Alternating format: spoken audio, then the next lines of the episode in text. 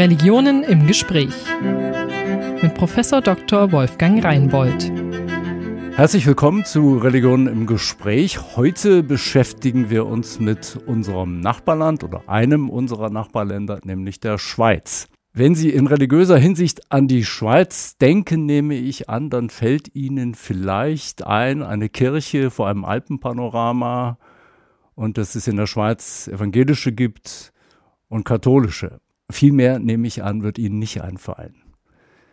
So war es auch in der Schweiz. Ähnlich, sehr ähnlich wie in Deutschland. Man war entweder evangelisch oder katholisch, das war das Normale. Aber auch in der Schweiz haben sich in den letzten Jahrzehnten die Dinge geändert. Und das Symbol dafür, was sich in religiöser Hinsicht alles geändert hat, ist ein Haus, das vor einigen Jahren westlich oder an der westlichen Seite der Hauptstadt Bern entstanden ist, das Haus der Religionen. Und ich spreche heute mit der Geschäftsführerin des Hauses der Religionen in Bern und frage sie, was ist das eigentlich genau, dieses Haus, wofür steht es und wie steht es um die Entwicklung der religiösen Situation in der Schweiz in den letzten Jahren? Und ich freue mich, dass bei uns ist Karim Mekitjuk in Bern vor dem Computer in der Videokonferenz. Schön, dass das klappt. Herzlichen Dank. Sehr gerne. Ich muss vorweg sagen, ich habe vor vielen Jahrzehnten in Bern studiert und habe insofern ein, ein geradezu sentimentales Verhältnis zu dieser Stadt und freue mich sehr, dass jetzt äh, auf diese Weise ein Kontakt entstanden ist. Ich muss sagen, viele, viele wissen das, die zuschauen. Ich selbst bin ja auch in einem Haus der Religionen engagiert, nämlich in Hannover und dort der Vereinsvorsitzende und insofern verbindet uns, uns vieles. Ich versuche das aber jetzt für die, für die Moderation ein bisschen auszublenden, nicht, dass ich hier die, die Profi-Fragen stelle, denn es soll ja um die, um die allgemeinen Fragen äh, gehen.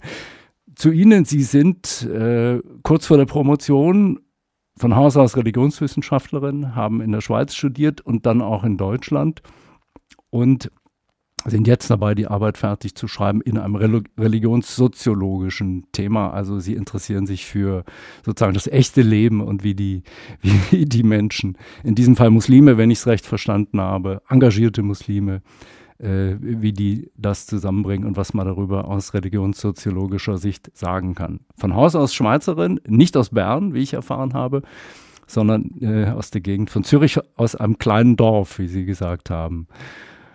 Und jetzt in Bern in diesem, in diesem Projekt, was äh, für viele überraschend kommen wird, ich habe das oft erlebt, wenn man sagt, ja, das erste Haus der Religion im großen Stil. Nicht Hannover gibt es länger, aber Hannover ist klein und noch im Umbau. Aber in Bern steht ein riesiges Haus. Und äh, dann fragen die Leute immer, wie jetzt Bern? Ja, das ist doch diese, diese kleine süße Schweiz da, mit, wo man an Uhren denkt und Schoki und, und Käse und was, aber sicherlich nicht an, an religiöse Vielfalt. Wie, wie kommt es dazu, dass in, in Bern ein solches Haus entstanden ist?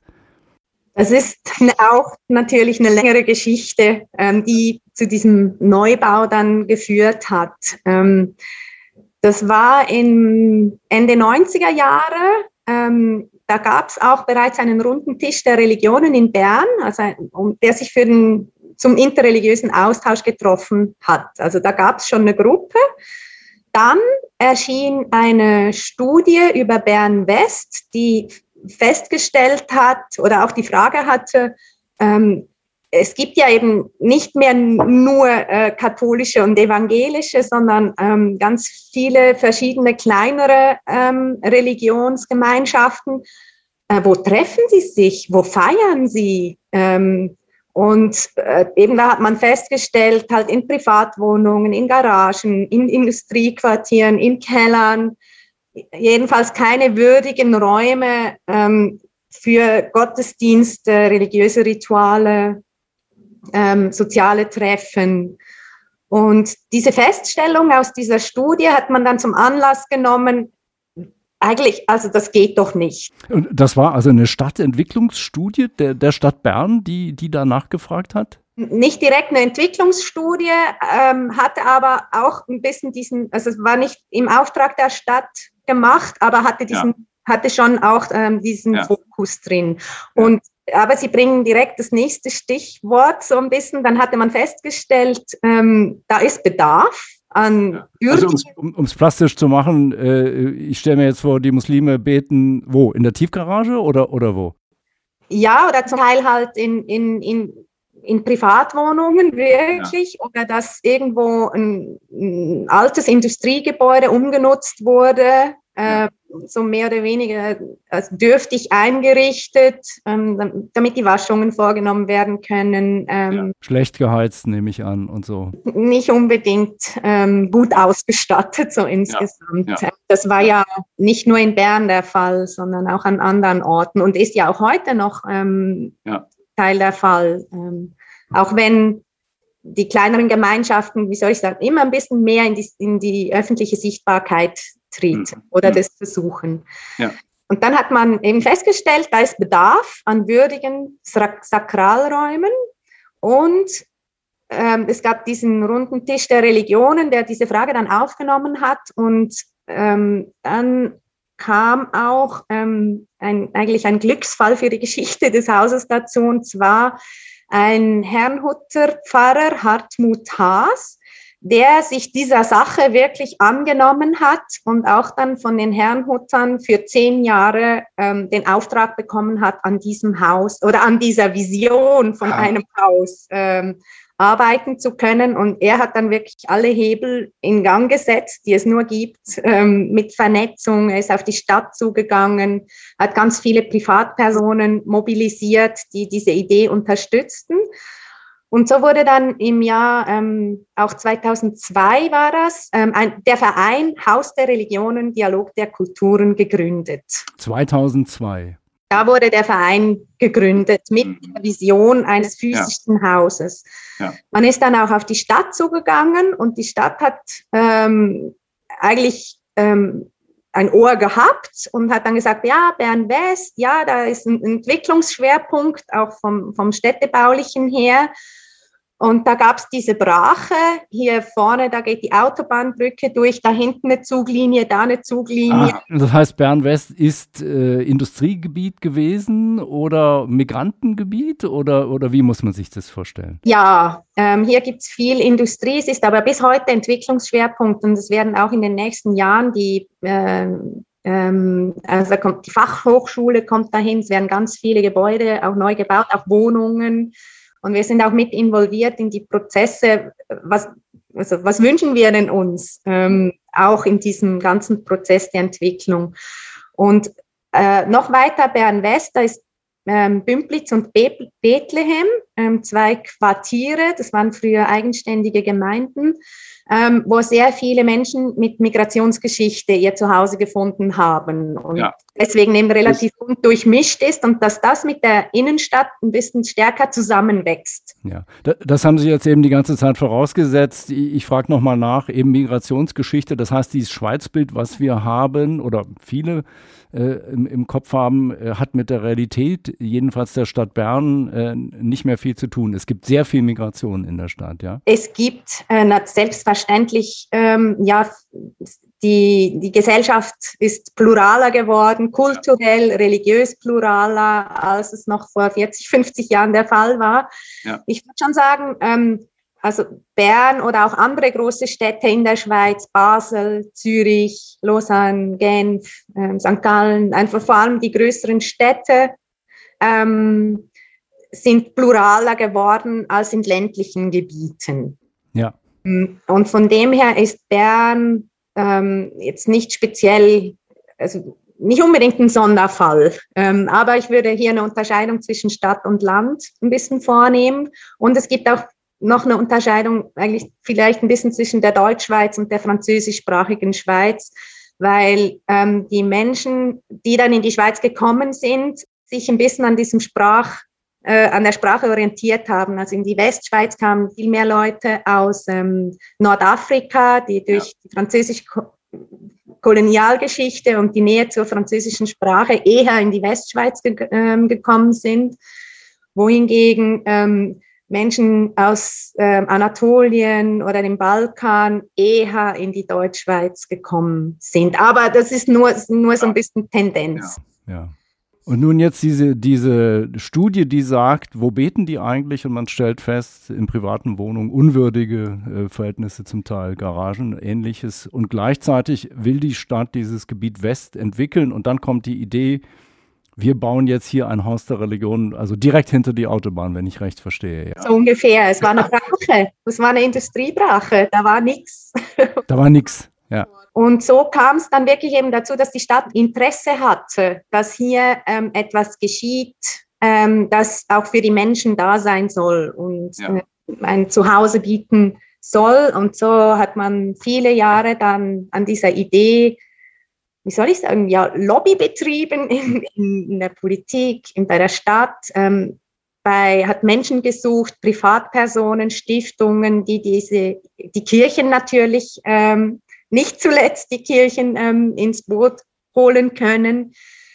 Ähm, es wurde dann auch eine Stiftung gegründet, um das Geld äh, auftreiben zu können und wo ja, auch wirklich ja. ähm, die Kirchen einen sehr großen Anteil hatten, ähm, auch Stiftungen, ähm, aber auch wirklich ähm, viele Privatpersonen, die sehr großzügig ähm, den Bau dieses Hauses ermöglicht mhm. haben. Mhm. Also, also wirklich eine im Grunde die, die Vision am Anfang, nicht diese Idee, wir machen das und dann steckt einer, Sie haben gesagt, ein evangelischer Pfarrer, sogar aus dieser Sonderrichtung, der, der Herrenhuter, nicht, also die wir, die wir vielleicht verbinden mit diesem Losungsheftchen, was man kennt.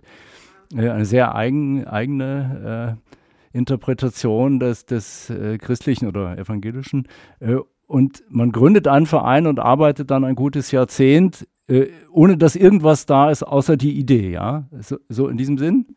so ähnlich. Man wusste lange nicht, ob wirklich das Geld dann zusammenkommt. Also dann ja. kamen natürlich auch Architekten ins Spiel, ähm, Stadtplaner zusammen mit den Architekten ja. und selbstverständlich auch mit den involvierten Religionsgemeinschaften wurde ganz lange ja. ähm, ja gesprochen, welche Bedürfnisse habt ihr denn? Was wünscht ihr euch, wenn ihr einen Raum bekommen könntet, was wirklich noch eine Vision war? Was sollte der beinhalten? Wie groß sollte er sein? Was sind Kriterien, äh, die nicht verhandelbar sind? Was, was wirklich unbedingt sein muss und welches sind dann verhandelbare Sachen, die man zugunsten von anderen oder von ja die nicht möglich sind, ähm, äh, darauf verzichten könnte.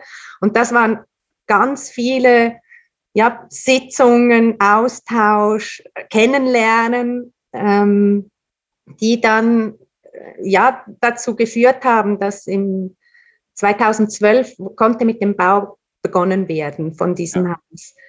Und, und jetzt steht es da seit 2014, meine ich, äh, ist, es, ist es eröffnet. Und wie, wie genau sieht es jetzt aus, das Ergebnis? Ähm, wenn man es von vorne sieht, ähm, ähm, hat es drei Eingänge, einen in der Mitte.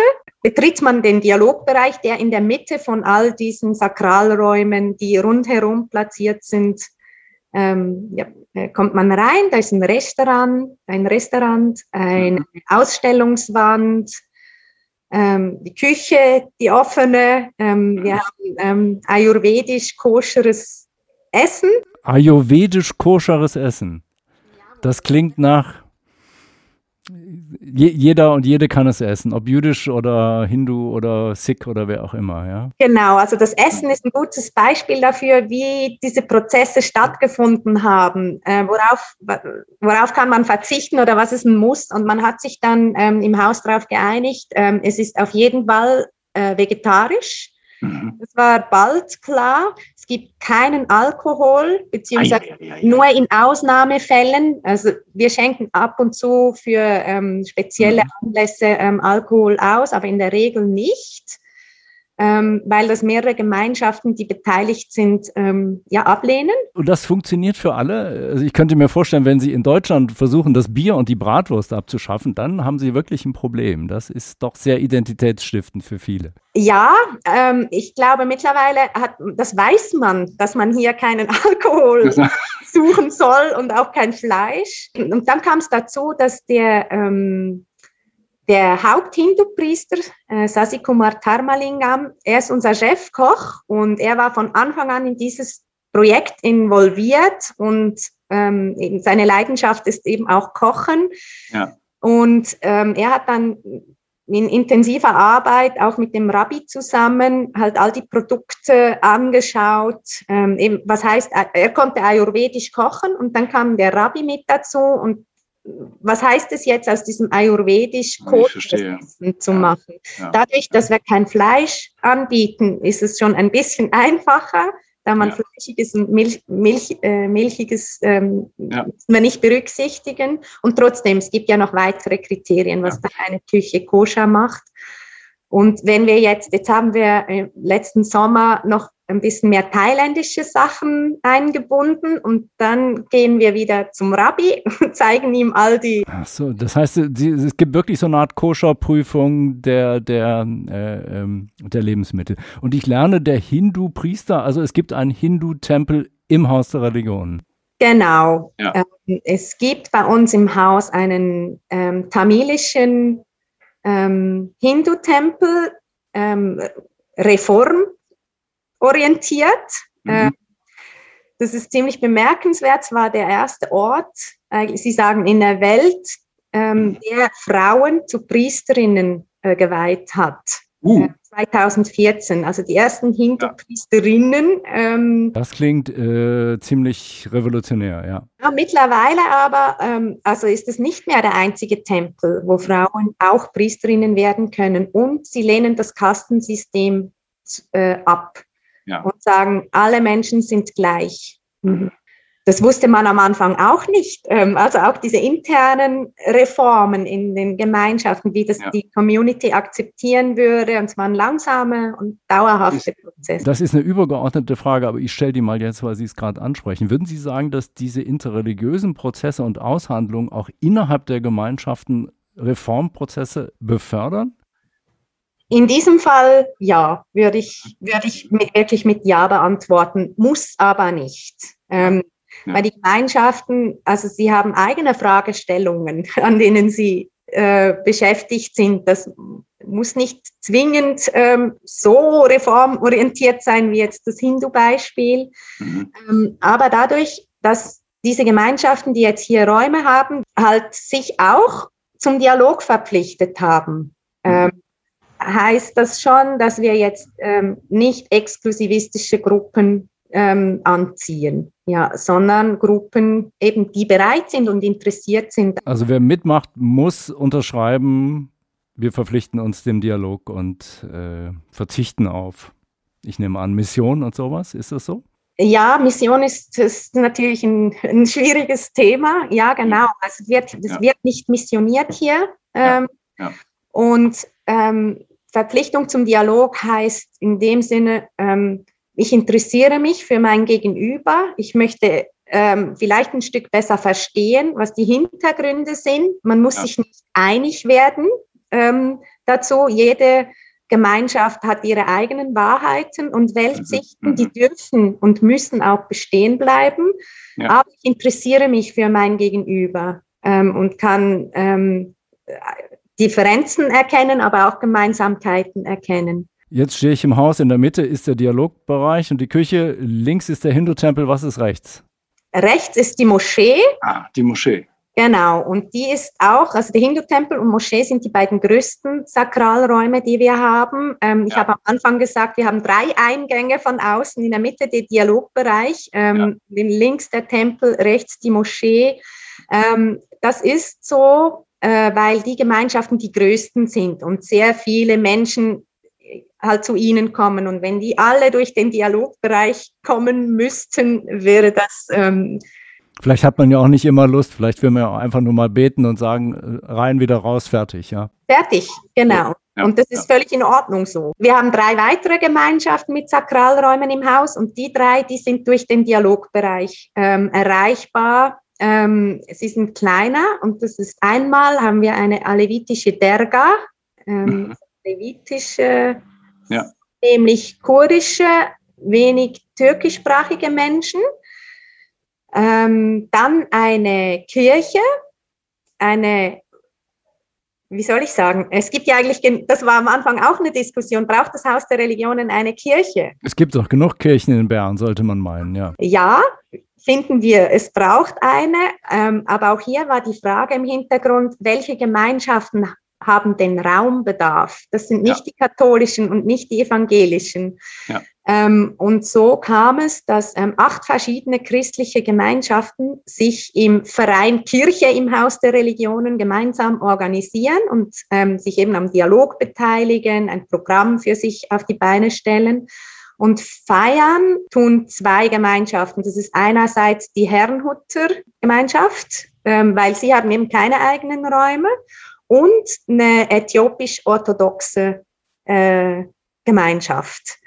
Ähm, und der Raum sieht ziemlich speziell aus. Das kann man sich vorstellen. Herrenhut klingt nach sehr schlicht und im Grunde schmucklos, äthiopisch. Da sehe ich jetzt Bilder an der Wand und so. Genau so ist es. Ähm, ja.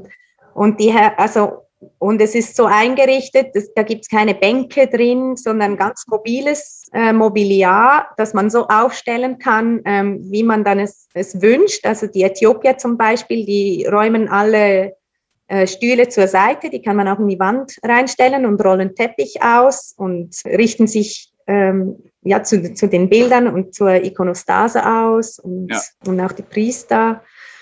Und die Herrnhuter, die richten sich auf ans Fenster aus, gegen die, also Richtung Welt und räumen auch alles weg und es ist sehr weiß. Ähm, das Einzige, was eigentlich drin hängt, das ist so ein, vielleicht kennen das ein paar Menschen, so ein Herrnhuter Stern. Na klar, sehr bekannt in Deutschland, ja. Genau. Ja. Und das ja. hatten wir jetzt auch über, also am Anfang über die Adventszeit und das hat aber mhm. den Menschen so gut gefallen und damit sie ein bisschen repräsentiert sind im Raum, haben wir den jetzt ständig hängen lassen. Jetzt fehlt noch die fünfte Gruppe. Die fünfte Gemeinschaft. Und das ist ein buddhistisches Zentrum. Und da sind auch ähnlich wie bei der Kirche, sind verschiedene buddhistische Gruppen, die sich im interkulturellen buddhistischen Verein äh, zusammengeschlossen haben. Und da einerseits ist es wie, wie soll ich sagen, die Kirche ist eine Art ökumenisches Haus und ähm, bei den Buddhisten ist es ein, also ein, ein Haus des Buddhismus innerhalb. Das ist auch eine Zumutung. Das, das kenne ich von uns in, in Hannover auch. Die, die, man mutet den Gemeinden zu, dass sie diese, was im Christentum Konfessionen heißt, also die, die, die inneren Trennungen, dass man die überwindet, weil man sonst in einem solchen interreligiösen Projekt gar nicht, gar nicht agieren kann. Ja. Das war selbst gewählt, ja. dass sich so organisieren. Ähm, die anderen Gemeinschaften sind das nicht. Also außer Kirche und Buddhisten ähm, äh, sind die anderen mehr oder weniger, ähm, der, wir haben eine albanische muslimische Gemeinschaft hier, die aber mittlerweile auch viel, also nicht ziemlich interkulturell mhm. geworden ist. Bei den ähm, buddhistischen Zentren, da gibt es natürlich interne Diskussionen. Ähm, ja, wir haben ja. da ähm, aus Sri Lanka, aus ähm, China, Japan, Tibet, äh, Vietnam, Taiwan. Die inneren Diskussionen sind oft viel härter als die nach außen, habe ich gelernt, ja. Da erstaunt man. Das ist ein sehr eindrucksvolles äh, Gemälde jetzt, was wir vor uns sehen. Ähm, jetzt geht das gut, ja, würde ich mal, mal, ganz grob fragen. Oder, oder gibt, es, gibt es ernste Konflikte? Wie, wie sieht es damit aus? Das ist ja nun, nun in dieser Weise wahrscheinlich erstmalig, ich nehme an, mindestens europaweit erstmalig. Äh, dass man sowas macht. Äh, irre ähm, ähm, experimentell im Grunde. Ähm, wie, wie, sieht es aus? Funktioniert das? Funktioniert relativ gut. Ähm, es hat sich jetzt seit der Eröffnung, also ich glaube aber auch durch die lange Vorgeschichte, wo man sich eben schon kennengelernt hatte. Äh, und jetzt hat man einen, wie soll ich sagen, Modus vivendi gefunden. Und natürlich am Freitagmittag, ähm, wenn ähm, das Freitagsgebet ist, dann ist es auch einfach laut im Restaurant und im Haus ähm, oder wenn die Hindus eine Zeremonie haben oder eine Hochzeit, ähm, dann hört man das auch im Haus. Und Lärm, das ist durch die Wand durch hört man das. Bringt schon Reibung mit sich. Ähm, allerdings, ich finde, Konflikte sind nicht per se was Schlechtes. Konflikte, die man nicht führt und unter den Teppich kehrt, das so, ähm, also ich finde halt, Konflikte müssen dann bearbeitet werden. Man muss dann sagen, wo der Schuh drückt. Also Lärm ist ein Thema, höre ich, ja. Die sind zu laut. Gab es immer wieder. Wenn jetzt die ja. buddhistische Meditationsgruppe uh. meditieren will und die Hindus ähm, eine Hochzeit feiern, ist das nicht so leicht. Ähm, so kam es aber auch, dass ähm, die Buddhisten, ähm, also die Hindus sind da und die Buddhisten da, ähm, nicht direkt Wand an Wand ähm, ja. miteinander ähm, Kontakt haben. Ja. ja. Oder es wurde jetzt ähm, später dann ähm, auch noch eine Zwischenwand eingebaut im buddhistischen Zentrum, die geschlossen werden kann, wenn Meditationsgruppen wirklich ähm, Ruhe haben möchten. In Deutschland äh, diskutieren wir seit einigen Jahren wahrscheinlich sogar wieder verstärkt über die ganz harten großen Brocken Antisemitismus, äh, Islamfeindschaft und so weiter. Ähm, merken Sie das bei Ihnen oder es klingt jetzt so, als seien das eigentlich mehr praktische Probleme? Also nicht Lärm kennt man aus jeder Nachbarschaft oder taucht sowas auch auf? Also das sind Themen, die man bearbeiten muss. Die gehen, also die sind auch in der Schweiz ja. präsent. Ähm, Ähm, daher haben wir aber auch ein Bildungsprogramm, Antirassismus-Workshops ähm, zum Beispiel ähm, oder noch andere Formate, wo diese Themen eben angegangen werden können. Das geht nicht spurlos an uns vorbei und es sind, ähm, wir machen wie Veranstaltungen im Dialogbereich, wo über diese Themen gesprochen wird. Wie, wie ist die Resonanz in der Stadt? Können Sie das, können, können Sie das schnell sagen? Also gibt es Gegenwind? Gibt es Leute, die sagen, das ist ja furchtbar? Oder, oder, oder eher eine freundlich positive Aufnahme? Insgesamt sehr positiv, sehr wohlwollend. Wir werden auch heute finanziell von der Stadt mit einem großen Beitrag unterstützt ja. Ähm, nicht die Gemeinschaften, sondern die, der Dialogbereich. Die Gemeinschaften sind komplett äh, eigenständig organisiert. Also sie haben wie damals auch die Räume im Rohbau bekommen und waren, waren selber dafür verantwortlich ähm, ja. für den ja. Innenausbau und für den Betrieb. Insgesamt eben sind wir sehr getragen, würde ich sagen. Ähm, natürlich kommt es vor, dass das jemand nicht so toll findet. Oder letztes Jahr zum Beispiel wurde eine Kuppel ähm, aufs Haus gebaut. Ähm, bei der mhm. Moschee. Mhm. Ähm, da gab es natürlich auch Einsprachen aus konservativen Kreisen, die keine muslimische Präsenz im öffentlichen Raum sehen wollen. Ja, ja, Minarettverbot und so. Kritikern, mhm. aber das hält sich sehr in Grenzen. Ähm, auch, auch sonst, ja, von den Anfeindungen, da habe ich jetzt bisher sehr wenig ähm, gespürt davon. Zur Finanzierung haben Sie gesagt, die Stadt unterstützt das, die Gemeinschaften tragen ihre Gebetshäuser selbst und der Dialogbereich wird von der Stadt? Von ähm, den großen beiden Kirchen auf Landes- und auf Stadtebene. Ja, Dann ganz ja. viele Drittmittelprojekte, ja, ähm, wo wir auch laufend immer halt ähm, Projekte, ein, Einreichungen machen, ähm, damit wir dann ähm, zum Beispiel den Bildungsbereich oder den Jugendbereich im Moment gerade ja. äh, stark auf Drittmittel angewiesen sind. Wir generieren ja durchs Restaurant auch ein bisschen Einkommen selber und dadurch, dass wir Führungen ähm, anbieten, Workshops, ähm, Vermietungen. Das gibt es eben auch Gruppen, also die nichts per se mit Religion zu tun haben, die hier ihre Jahresversammlungen abhalten. Ah, und das einfach, weil es eine, eine coole Location ist, wie man heute sagt. Ja. Coole Location ist, gutes Essen gibt. Ja. Wir, wir müssen schon zum Ende kommen. Ich frage mal als, als, als Schlussfrage, ähm, das ist nun wirklich Avantgarde, das ist, ist ganz vorne dran. Wo, wo sehen Sie die, die, die Baustellen für die nächsten zehn Jahre? Ähm, ich möchte gerne ähm, das Haus, ähm, es heißt Haus der Religionen, Dialog der Kulturen. Ähm, ich wünsche mir, dass auch mehr Menschen den Weg zu uns finden, die, die jetzt nicht direkt denken, äh, muss ich religiös sein oder eben ja. die sich, die jetzt religionsferner sind. Ähm, wir haben ganz viele Angebote, die nicht wirklich äh, etwas mit Religion zu tun haben, mhm. aber da, wo es dann viel stärker vielleicht um den interkulturellen Aspekt geht. Ja. Ähm, dann wünsche ich mir auch, ähm, oder ich arbeite daran, ähm, dass wir uns noch, noch mehr vernetzen auf lokaler, nationaler und internationaler Ebene. Mhm. Und ähm, wir müssen auch ähm, den Betrieb anpassen, sage ich mal. Ähm, ist das, wir sind so ein bisschen aus der Pionierphase herausgewachsen und sollten, also es gab diese Vision vom Haus mhm. und das ist gebaut. Ähm, und dann wusste man nicht, wenn die, als die Türen aufgingen, was. Und jetzt? Ja, und jetzt. Und man wurde vom öffentlichen Interesse komplett überrannt. Mhm. Und ähm, wir haben ganz viel gemacht, um das zu bedienen. Und wir sind jetzt ähm, wirklich ein bisschen am Punkt, wo wir auch über, es geht nicht noch mehr. Äh, wir müssen uns ja. überlegen, was sind unsere Kernkompetenzen? Was kriegt man nur bei uns und nicht auch woanders? USP, wie man sagt, ja. Unique Selling Point. Was gibt es nur bei uns? Ja, ähm, und dass wir uns, wie soll ich sagen, darauf auch fokussieren, ähm, um wirklich einen, einen Betrieb mit 15 Mitarbeitenden äh, am, am Laufen halten können. 15 Mitarbeitende, sehr beeindruckend. Ja, Frau Mikitjuk, vielen Dank. Ich glaube, viele, die das jetzt hören und sehen werden, denken, meine Güte, da muss ich ja auch mal hin. Insofern kriegen Sie jetzt womöglich aus Deutschland noch mehr Besucher und Besucherinnen, als, als Sie ohnehin schon haben.